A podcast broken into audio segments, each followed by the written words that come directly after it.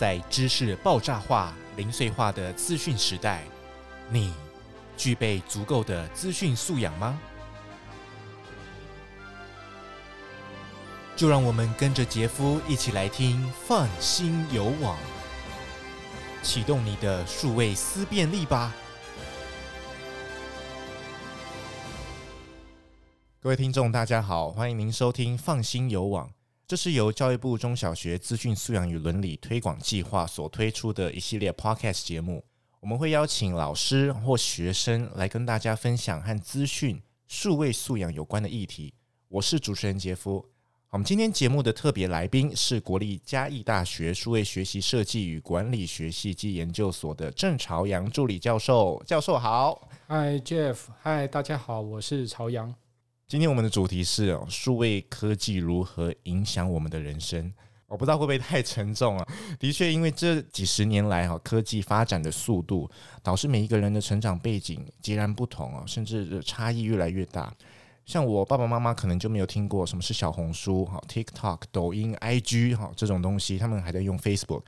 那刚好朝阳教授有在做资讯素养研究，也有开设相关的课程，所以我们就借由本集的题目啊，来轻松聊一下。请问教授能不能回忆起您是什么时候接触到电脑啊，或是网络啊，或是说手机、智慧型手机的吗？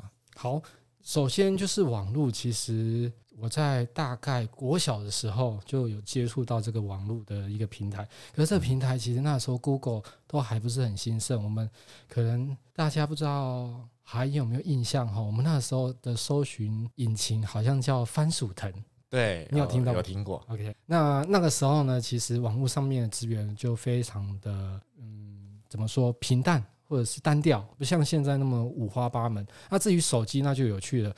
手机的话呢，像我在国中的时候，有一些同学有在使用 BB Call，可是那毕竟是少数人才会使用的东西。那真正我们开始在使用手机的时候，就是等到高中，然后开始有所谓的贪食蛇，嗯，啊，对不对？这个应应该大家或多或少都有玩过嘛。那那时候我们的手机其实最重要的目的是什么？最重要目的其实就是为了要通话。跟传简讯就通讯用的，那其实就不会像现在平板智慧型手机这样用的功能五花八门。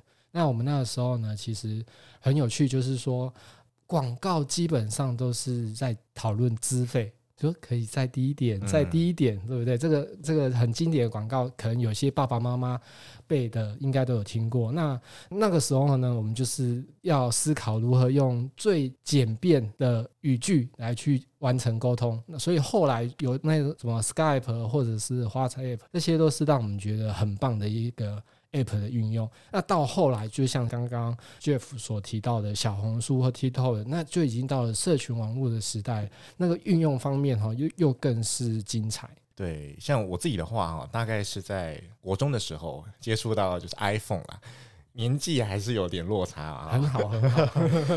那那时候呢，我用 iPhone 的时候也不是第一代哦，大概是第四代了。第四代很好哎，很成熟。第四代算很成熟。对，因为我像我第一支是什么 iPhone 三 GS 哦，那个时候真的还是以通话为主。对对对。哦，那画面啊、照相功能都很。可是像 Jeff 你拿的那个 iPhone 四，我觉得已经是一个很成熟的 App 的运用时期。在之前啊，国小的时候也有用过直立式的这种传统功能型的手机。对，就像我其实我刚刚说的，这个就是直立型的。对，然后以前就最大龙头就是 Nokia 嘛。对啊。现在就整个。几乎都不复存在，那方便联系家人用的而已。一些很基本的功能，还有就简单的小游戏哦。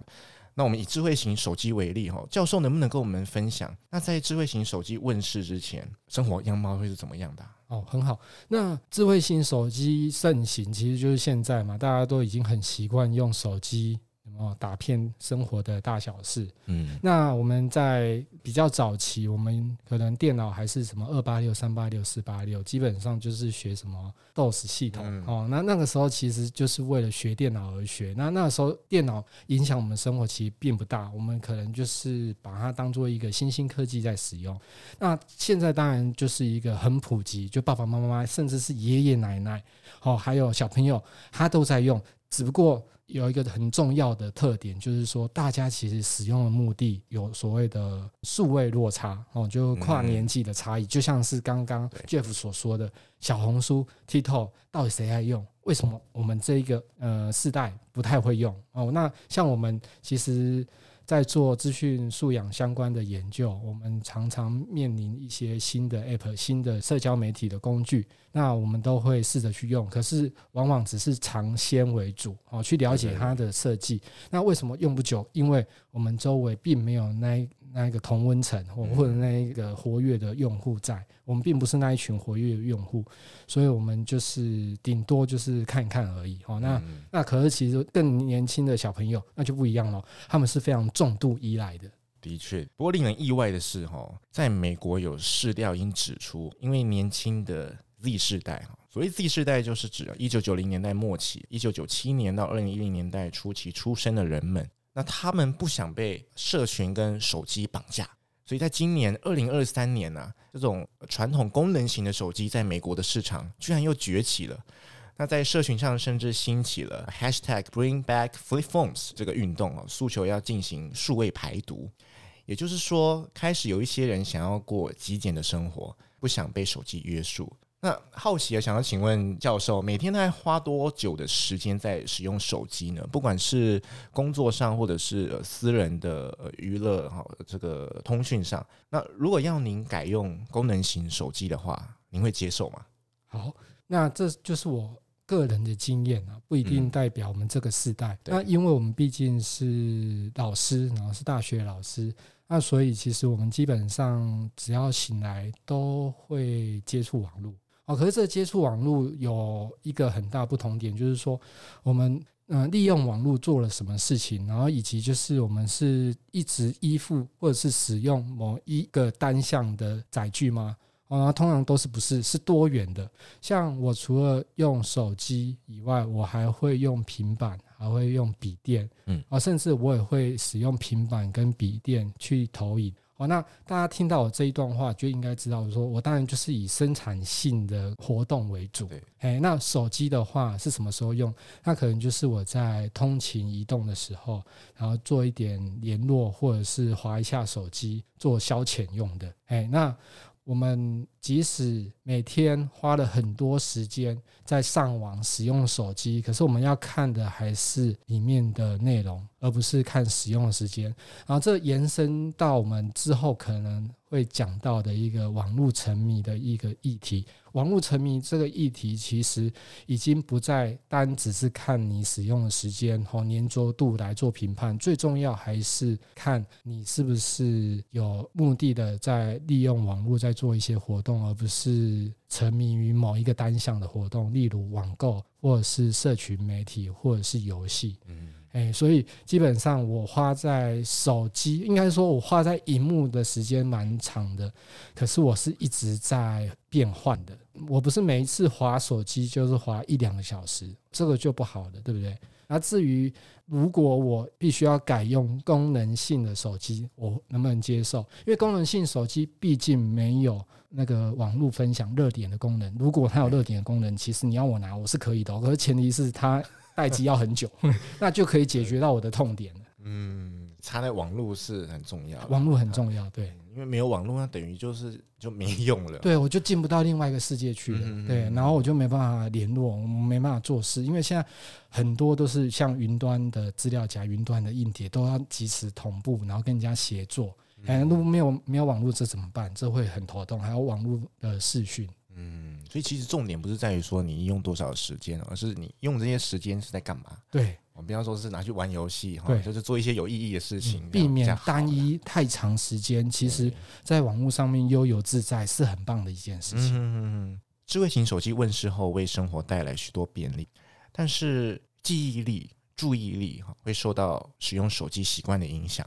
手机也正在改变人类的大脑，导致手机聪明，但人有没有变聪明呢？还是变笨了哈？这个就让我想起以前在电脑兴起的时代啊，有一句笑话在讲：“Intel inside, idiot outside”，就是它里面装载的是诶，这个 Intel 的处理器，可是用的人他可能不会操作，然后最后去怪这个电脑，他怎么把我搞成这样子啊？他到底有帮助我吗？所以人如何去使用这些设备是很重要的。请问一下教授哈，您觉得有了智慧型手机之后，生活有了什么改变？好。那基本上，智慧型手机的问世，其实他们真的很直接的影响到我们的食衣住行娱乐这些东西，都可以在智慧型手机上面得到满足。那我觉得，就是我们现在智慧型手机已经可以有提供很多的多媒体内容了。对不对？跟很多的服务，那我觉得接下来有一个很巨大的转变，也是我们这两年兴起的，就是 AI，它有一个智慧化功能，对不对？对。它有一个智慧推荐的功能，然后它有一个智慧很人工的，可以协助你有更高效率生产力的一个功能在。我觉得这个真的是在这几年。没有办法忽视的一件事情，哎，就是 AI 的兴起以及 AI 它所产生的功能，用得好的人可以很加分，可是用不好的人，其实就是说，既然 AI 都做出来的东西，那我要你干嘛？对不对？那你既然可以用 AI 指令，然后得到这些 output 或者这些成果，那我们同样的不是也是可以？那要的其实就是在如何加值加分。这才是 AI 它所产生的一个目的所在。那它可以减少我们很多基本的苦工。那我们后来就要好好去思考，如何让这个产品或这个作品更能产生影响力，或者是让人可以产生很沉浸式的体验感受。这才是我们未来应该要做的一件事情。AI 的确是这两年大家都在讨论的，使用这个对于人的生活有什么影响？那大部分的结论是说，我们一定要去学习怎么样使用 AI。对，你如果不会使用 AI，可能就会被会使用的人取代。没错，但是 AI 本身并不一定会取代人类。对，没错，目前的发展是这样。像像我最近都有在接触一些制作数位内容，像 AR、VR 的公司，那他们就有跟我提到过 ChatGPT，然后他们就问我们说：“哎，我们大学有没有禁止？”然后他们以为会禁止，可是其实我们每间大学基本上，特别是关于使用这种 ChatGPT 这种语料库的，其实我们都没有禁止。可是我们就像刚刚所说的，你不能只是复制贴上，你一定要利用它，好好去思考。他给你这些资讯是否正确，然后又有哪些是你需要的？那你再从这个出发点再进行加值，或者是进行更新的领域的探索，这样子才会有它的意义存在。最终就是要加入人类自己的判断。对，没错。然后我们其实相信小国高甚至大学对于 AI 都不是排斥的，我们觉得它是一个很棒的生产力的工具。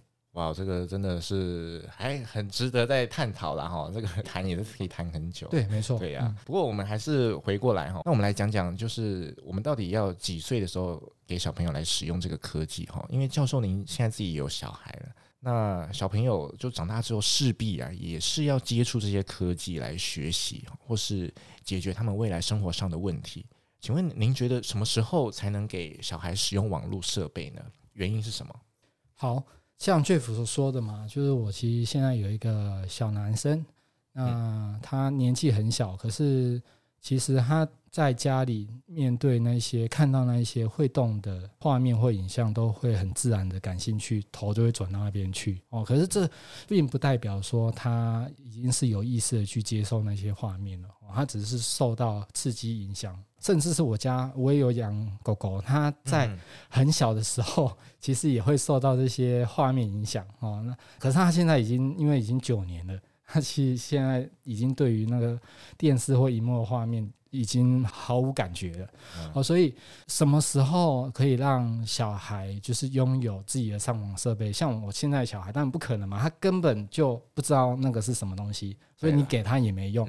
那问题来了，等到小孩有一定的认知能力，然后也开始很喜欢看一些卡通的情况下，那很多家长就会思考：哎，我到底要什么时候给他，才不会影响他的课业或者影响他的身心发展？哦，这就是一个很值得关注的议题。那这个也是我在研究所上课的时候，也常常问同学一个问题。那 Jeff，你觉得研究所的学生大概就是二十岁出头嘛，对不对？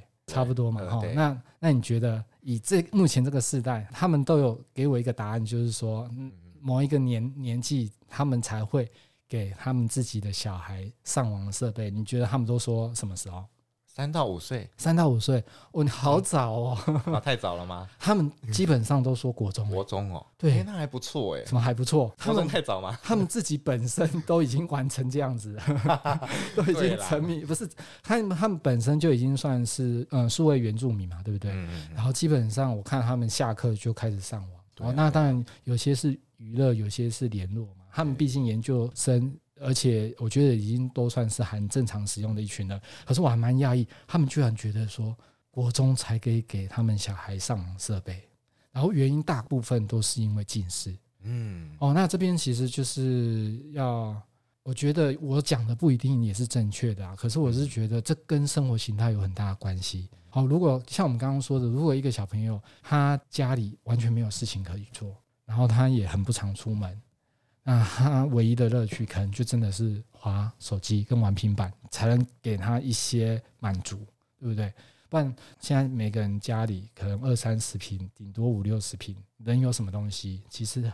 能给的刺激很少，然后看书的话呢，那现在又很习惯是用电子书，对，对不对？那怎么办？那那其实就是跟生活形态有很大的关系哦，所以这个是其中一个考虑的点，就是视力，我觉得不一定是看手机跟看平板所导致的哦，有可能就是很多种原因的影响。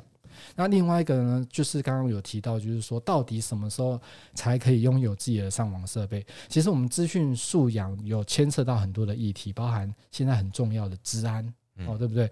然后还有一些就是前一阵子也很严重的数位性别暴力，嗯，哦，网络沉迷，还有一些比较容易。呃，违反的法律哦，等等，这些其实都是资讯素养要看顾到的，或者是需要了解的议题。可是，往往家长在做研判的时候，会弱于主观，或者是直接的去思考说，诶，会不会影响他课业？会不会影响他视力？至于小朋友什么时候才能拥有自己上网设备，我以下有几点就是建议给大家。第一个就是应该要具备适当的同理心，要有尊重和礼貌的能力。哦，那像我们常常会收到一些学生的简讯或信件，这个时候就充分展现你有没有资讯素养。嗯，好，这个大家讲的应该都懂，因为时间的关系，我就不再多说了哈。有的时候看了真的会小小的生气。好，那第二个呢，就是要人维护自己的网络声誉哈。那这个其实最近也蛮常发生，特别是国中生很喜欢，或者是他觉得拍自己身体不是一件太严重的事情。这个其实就要好好的去做一些了解哦，甚至是资讯素养的教育。然后第三个呢，就是你要有办法，而且要有足够的理由，可以适时的去脱离虚拟世界，回到真实哦。就是说，你不能沉迷下去哦。好，那第四点呢，就是你要懂得自保哦，然后避开这些不健康的网络资讯。好，我们这些网络的资讯基本上都是公开的。而且有非常多的陷阱。那如果小朋友一时不察，哎，被骗钱、被骗色哦，或者是被霸凌，那一定都是父母亲很不喜欢看到的哦。那时候如果在怪罪他拥有平板或手机，我觉得这也不对哈。就是说，我们应该要先透过教育。那第五个呢，就是能处理不正当的网络关系，特别是网络交友啊。那这个其实你不能等到就是他开始交友了，你才跟他说禁止，那时候有点为时已晚，因为毕竟面对一个就是诱惑在，到那个时候很难去做到一个很正确的一个行为了。好，那第六个就是跟个资有关哈，就是要懂得去保护自己的隐私个资，然后。第七个呢，就是要懂得进行网络资讯的判别，就是假消息的议题。然后第八呢，也是我们很想要看到小孩做到的，就是他可以利用网络平台进行一些发言跟创作，不要只是做个网络的消费者，他也是可以当做一个网络的创作者。对对，所以以上这八点其实就是不同的年龄层的小朋友，应该都有不同的议题可以去做发展。那如果就是家长有这些想法了，然后也觉得小孩子够成熟了，我觉得那给他有自己的上网设备，我觉得也是无所谓的。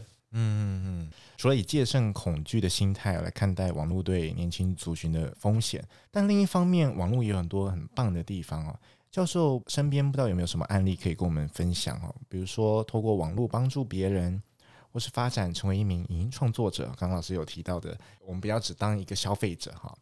那因为我看老师在学校有开一堂数位学习个案讨论这门课，那课程内容居然啊是让学生去做 podcast 企划跟参访哈访问，然后学习节目的制作跟后制的一些技术。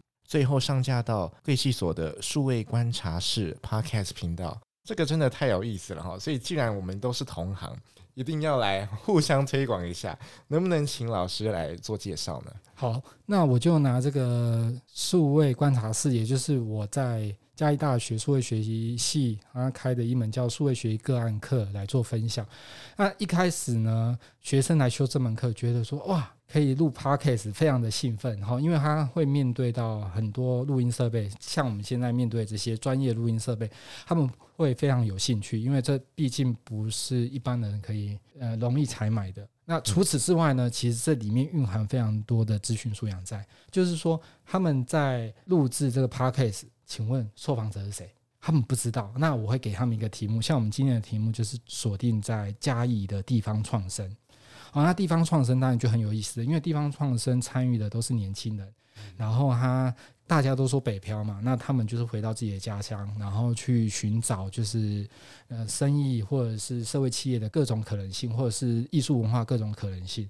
那这一些人要怎么出现？那必须要透过网络的搜寻，对，哦，那样要去做一些资料的整理。他才有办法去找到一些有特色的地方创生的人。那除此之外呢，他们还要去思考，哎，如何去编一个访纲出来？哦，那如果你没有去好好的去了解对方的话，你当然就是问。缘由嘛？为什么要做这件事情嘛？那什么特色嘛？那最后有没有给一个建议？那不是就太八股了哈？那当然也不是我们乐见的。所以包含就是他们如何去挖掘，他们可能最近正在准备要做什么事情，这就是他们必须要花功夫的。对对。哦，那以及就是说他们已经想好策略了，然后已经做好调查，就是说地方创生其实还是有很多不同领域，他们一定要先在写邀请信之前。去做好 嗯这些领域的了解，那他才有办法去写出一封具说服力的邀请信，因为大家毕竟彼此都不认识。哦，所以在整个一连串的过程，他们才发现哦，原来录 Podcast 没有那么容易，那里面很多沟通。哎，很多数位的技术必须要学，那更包含就是刚刚 Jeff 所说的，你录完之后，居然还要去学习自己如何后置。对呀、啊，因为我们中间可能毕竟会有一些 NG 啦，或是卡词的部分，不可能就这样子上去吧？那品质是很不好。没错，对，像我们的这个录音的结果，让 Jeff 一定也是要花非常多的时间去后置，然后去把它剪辑。因为目前大家的注意力有限嘛，所以一般我们 p a c k a g e 都不会超过二十分钟。那这个也是需要嗯，靠大家长时间的沉淀思考，如何去呈现这二十分钟的内容，它的主题在哪里？对，所以这都有很多的资讯素养的议题在，甚至他们在录完的时候，他们还要再撰写一篇文章，网络的文章，因为毕竟还是有很多人没有时间去听这二十分钟的节目，所以我们就把它写成一到两千字的内容摘要。哎，让大家如果没有时间的话，他可以很快利用文字去了解说这一集它主要的内容是谈什么。对，都是学生自己写的。哇，那真的很厉害哦！他们真的要下很多的功夫。对，刚刚老师说哈，那个 podcast 尽量在二十分钟，不过我们今天已经超过了二十分钟了。说实在话，所以资讯素养谈的不只是科技上的知识哈，还包括各项科技、网络、社会三个交织出的伦理道德议题的探讨，并涵盖生活各个层面。而数位落差也随着科技发展逐渐变大，尤其是 AI 人工智慧的出现，超载资讯量的运用与无止境的内容生成，究竟能不能建构出更有价值的知识与引领未来的智慧呢？当然，这又是另外一个议题了哈，谈也谈不完。即使这过程可能会经历许多尝试或错误，不过能确定的是，我们已经无法避免或阻止任何人去使用网络了。不晓得各位听众听完这集内容后有什么想法或建议呢？欢迎您留言给我们哦。您也可以关注教育部资讯素养与认知网，我们会不定期的在上面更新，提供更优质的内容给大家。那谢谢常阳老师来到节目上，谢谢大家。我们是放心有网，我是主持人杰夫，也谢谢各位听众今天的收听，我们下次再会，拜拜，拜拜。本节目由教育部赞助播出。